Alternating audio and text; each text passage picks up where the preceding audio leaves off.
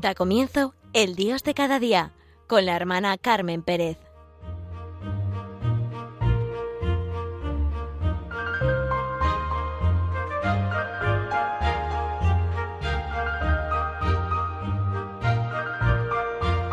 Pues aquí estamos, queridos oyentes de Radio María, deseando y queriendo que este rato, pues como es todo Radio María, sea realmente una luz en nuestra vida, porque eso es Radio María, para, desde luego yo creo que para muchísimos de nosotros.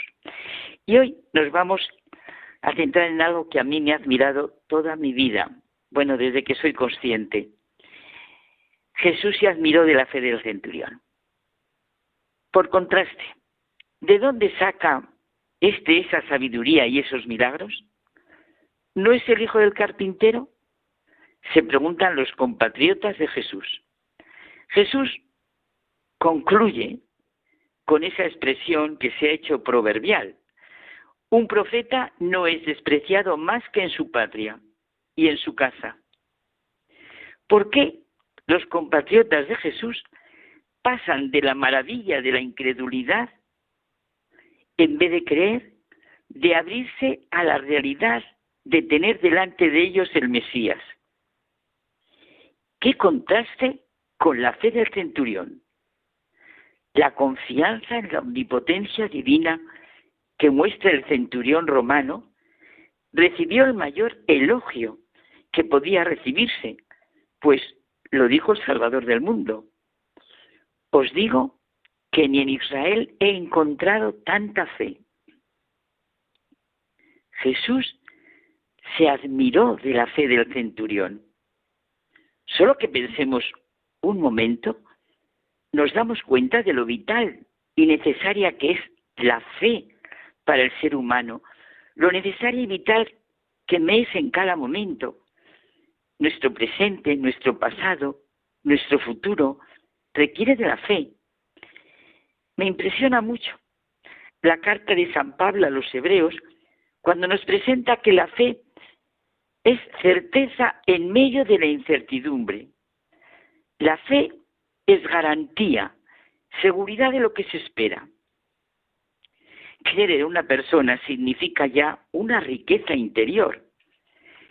Nadie que en otra persona si en ella misma no hay capacidad para todo lo que significa creer en alguien.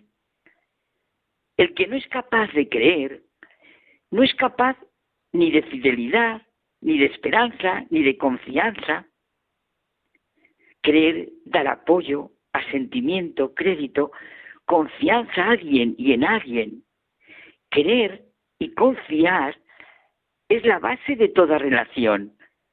Es el aspecto, podríamos decir, humano de la fe. Pero como dice Chesterton, y yo me lo repito constantemente, quitad lo sobrenatural y no encontraréis lo natural, sino lo antinatural. Fíjense lo que está pasando con el sentido de la persona, de la vida, con el aborto y la eutanasia. Bueno, todo lo que está ocurriendo en nuestro mundo que ha perdido el norte y el sur. Hemos arrancado lo esencial, los sagrados de la vida y estamos en lo antinatural. Sin un sentido de trascendencia de Dios, no se puede vivir, se destruye todo. Vamos, desde la misma psiquiatría se afirma que la fe es una actitud de la totalidad de la persona, es un hábito de vida, supone respeto, reconocimiento, confianza. Una persona que no cree es dura, fría, recelosa. Algún problema tiene la persona que va por la vida sin creer en los demás, siempre a la defensiva, interpretando y juzgando desde un punto de vista negativo. Por el contrario, la fe implica fidelidad, lealtad, está unida a la verdad, ilumina nuestra vida, aceptamos las palabras de los otros, las entendemos confiadamente y pensamos en su veracidad. Vamos, que es necesaria para ver. Es el gran telescopio. Nuestro paso diario es la fe, nuestro momento diario guiado por la fe.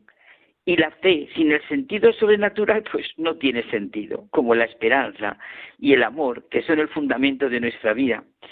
Benedicto XVI dice en su carta La puerta de la fe, que la puerta de la fe está siempre abierta a todos nosotros.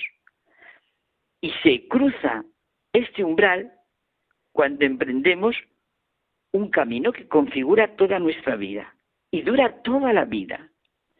Cuando se cruza el umbral de la fe, se emprende un proceso personal de decisión interna que supone algo definitivo. Y este paso del cristiano, este cruzar el umbral, es creer en una persona, en Jesucristo. ¿Nunca me habéis de creer? preguntaba Jesús constantemente.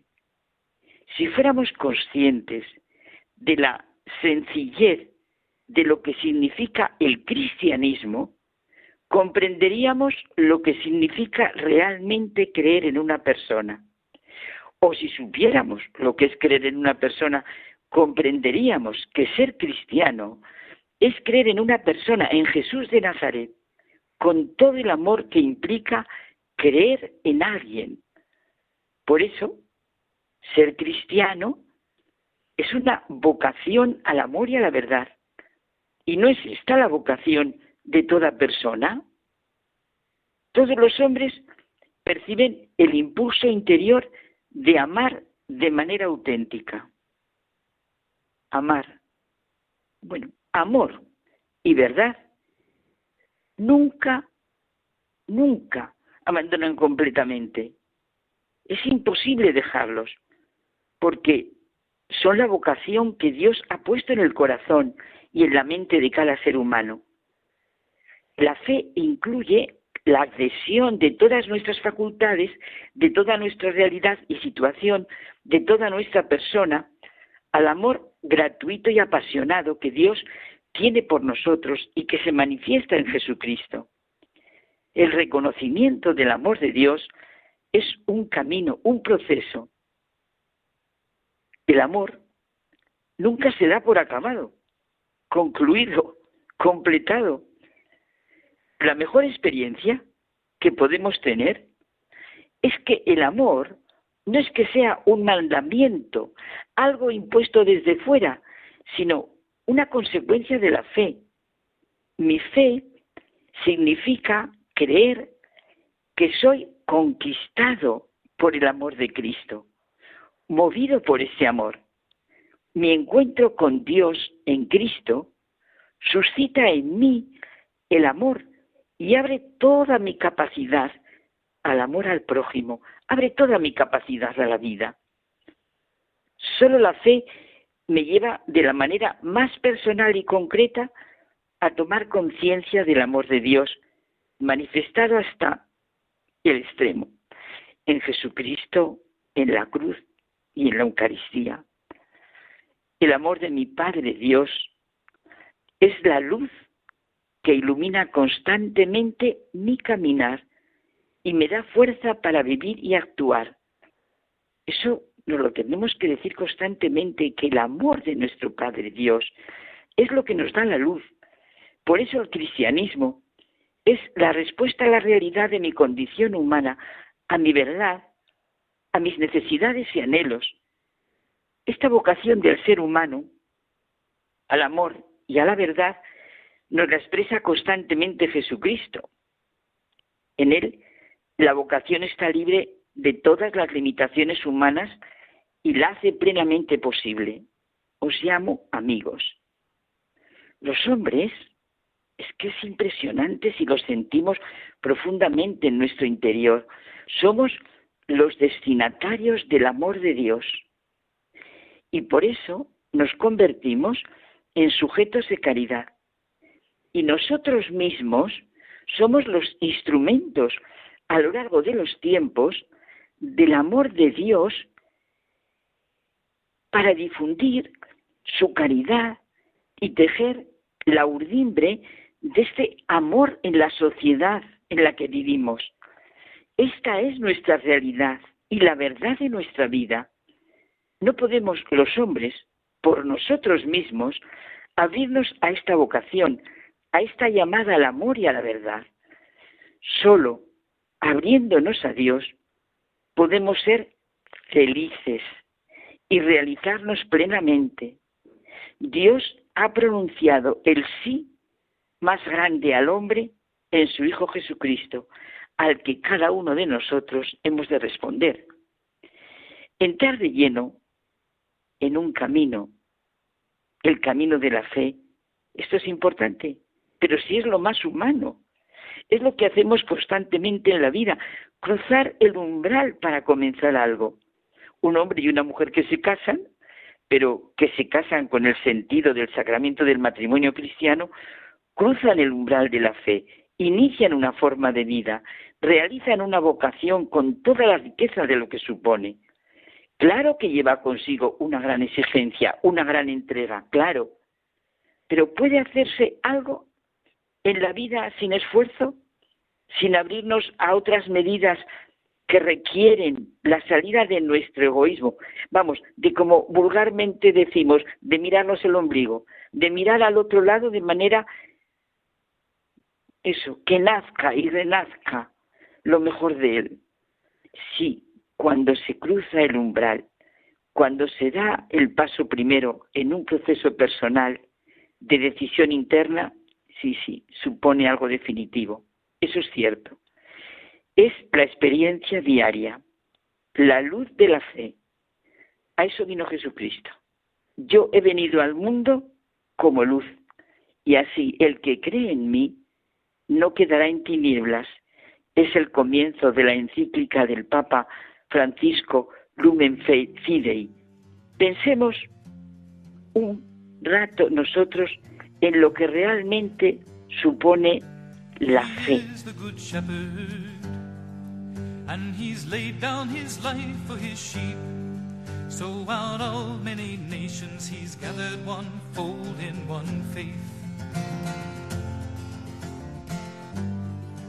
And he has built his church on the rock foundation of faith on apostles and prophets who shepherd the people in his place. There is one faith, one hope, and one baptism, one God and Father of all. There is one church, one body, one life in the Spirit now given so freely to all.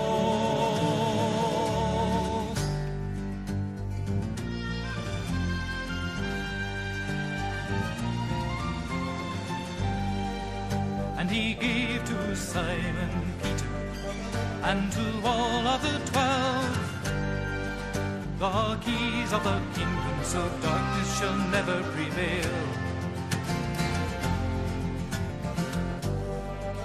But some of the shepherds have pastured himself on their sheep, so he has come out against them and scattered his people of faith. Still is one faith, one hope, and one baptism, one God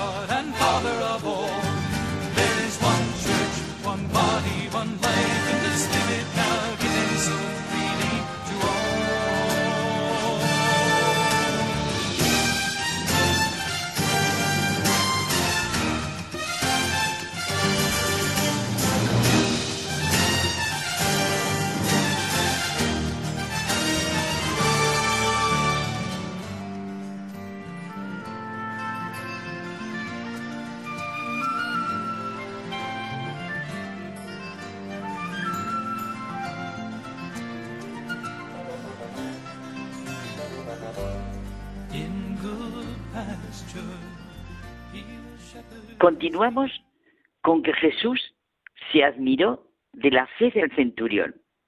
Así empezábamos, escuchando las palabras de Jesús a sus compatriotas.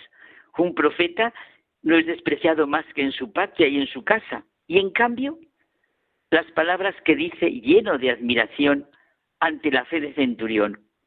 Os digo que en Israel he encontrado tanta fe es que lo tenemos que pensar que Jesús diga eso. El centurión había entendido quién era Jesucristo.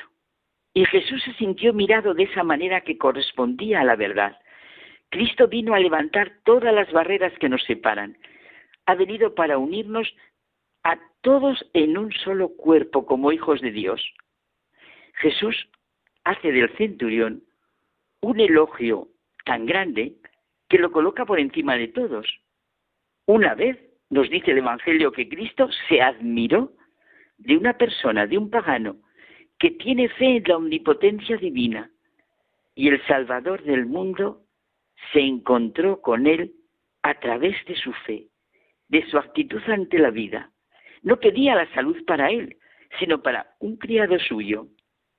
Realmente, esta admiración y alabanza de Jesucristo nos hace entrar en nuestro corazón para pensar en nuestra fe y también en lo que supone la petición al Señor de unos por otros. El reproche por la incredulidad y dureza de corazón que Jesús nos hace tantas veces en el Evangelio es buena muestra de la importancia de un corazón abierto a la fe y es un contrapunto ejemplar que destaca la figura del centurión en su nada complicada apertura a la fe. La fe y la actitud del centurión es expresión de una gran humildad. Se ve que no es orgulloso, no se considera digno de que entrara en su casa. Su humildad le abre al conocimiento del poder de Jesús. Y como dice San Agustín, suponía justamente que nuestro Señor era el dueño de todas las fuerzas de la naturaleza y que podía mandarlas cuando quisiera. Incluso afirma San, San Agustín que el centurión llegó a conocer la divinidad de Jesús. Si yo, que estoy subordinado, mando a los que están debajo de mí que no estás subordinado a nadie, no podrás mandar a tu criatura, siendo así que todas las cosas han sido hechas por ti y sin ti nada ha sido hecho. Realmente, este hecho del Evangelio nos lleva a aprender de la fe del centurión y de la admiración de Jesús. Es el misterio de la gracia de Dios. ¿Quién había introducido en el centurión aquella fe, sino el mismo que se admiraba? Y es conmovedor, bueno, yo lo siento así, que durante siglos y siglos, al recibir la Eucaristía, digamos las palabras del centurión, Señor, yo no soy digno de que entres en mi casa, pero una palabra tuya bastará para sanarme.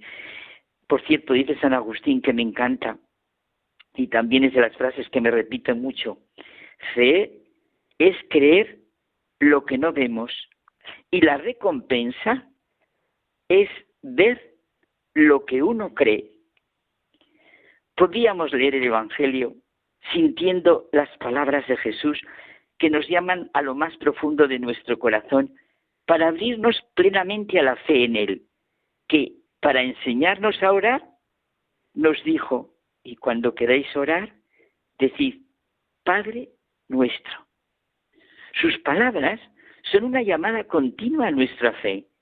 Venid a mí todos los que estáis cansados y agobiados, que yo os aliviaré. ¿Por qué tenéis miedo? ¿Aún no tenéis fe? Pedid y se os dará. Llamad y se os abrirá. Porque cualquiera que pide, recibe. Y al que busca halla, y al que llama se le abrirá. ¿Qué hombre hay de vosotros a quien, si su hijo le pide pan, le dará una piedra? Y si le pide un pez, le dará una serpiente. El Papa Francisco nos recuerda constantemente a todos que en el fundamento de nuestro vivir hay una una, perdón, hay una consoladora certeza. Ahí está nuestra fe.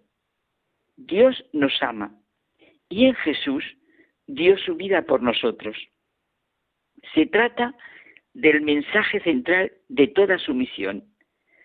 También podemos buscar en el Evangelio la respuesta que da Jesús a todas las personas que se acercan a Él con fe. Por ejemplo, la mujer que tantos años padecía flujos de sangre y que pensó que con tocarle solo se curaría. Nos puede decir Jesús a cada uno de nosotros en la situación que estemos, Hijo, tu fe te ha salvado. O escuchar de sus labios, como le escuchó Jairo, el jefe de la sinagoga, cuando le están diciendo que no moleste al maestro porque su hija ha muerto, no temas, basta que tengas fe. O cuando le presentaron a Jesús un paralítico, acostado en una camilla, y viendo la fe que tenían, dijo al paralítico, ánimo hijo, tus pecados te son perdonados. Viendo la fe que tenían, es maravilloso cómo nos mira y conoce Jesús hasta dentro y cómo conoce a los que no tenían fe y pensaban mal en sus corazones. Este blasfema. ¿Por qué pensáis mal en vuestros corazones? ¿Qué es más fácil? ¿Decir tus pecados te son perdonados o decir levántate y echa a andar? Pues para que veáis que el Hijo del Hombre tiene potestad en la tierra para perdonar pecados, entonces dice al paralítico, ponte en pie, toma tu camilla y vete a tu casa. Este hecho de Jesús es verdad, nos daría, ¿verdad? Pues para una larga reflexión, tanto por cómo ve Jesús los corazones de unos y otros, como por esa luz tan grande que es para nosotros el perdón de los pecados. Al con este hecho del Evangelio, sentimos la institución del sacramento de la confesión. Perdonados te son tus pecados. Los sacramentos que realmente, sí, yo es que lo siento constantemente y es que me ayuda tanto esa expresión de Benedicto XVI, que son el plan vital, son el plan vital de nuestra vida. Por eso el sacramento de la confesión está en ese plan, en ese renacer, en esa mirada nueva sobre la persona, un signo sensible y eficaz del amor redentor de Dios instituido por Jesucristo. Fe, bueno, todo lo que hablo es como, me lo estoy diciendo a mí misma, ¿eh?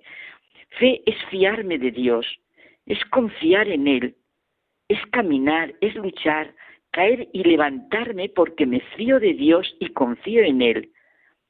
Sé que Él da valor a mi vida, a mis dificultades, a mis sufrimientos, a todo tengo como garante de mi vida, de mi vocación, el amor de un Padre.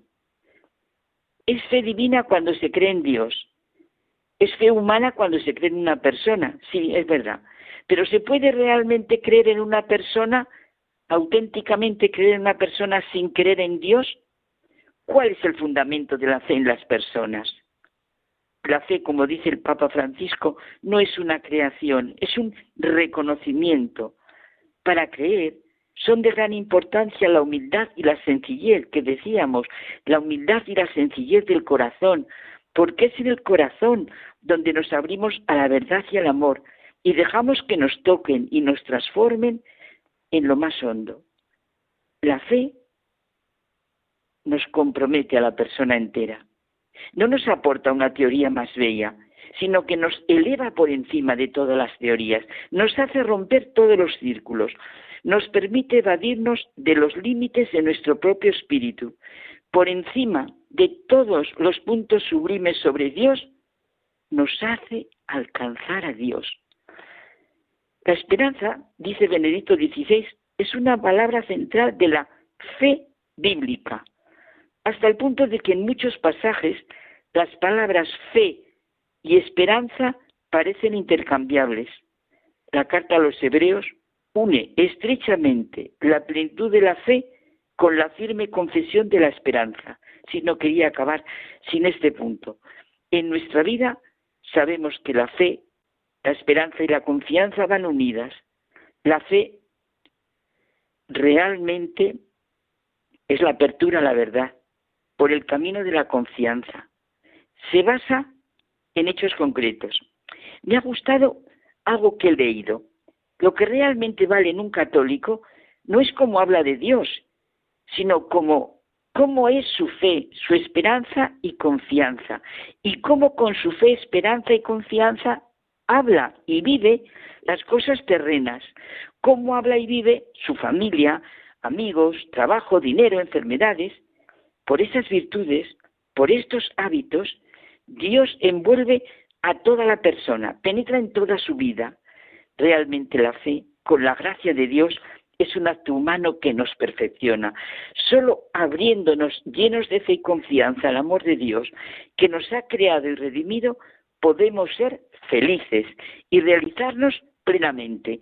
Y quiero acabar con una convicción de San Ignacio de Loyola. Dios me ama más que yo a mí mismo.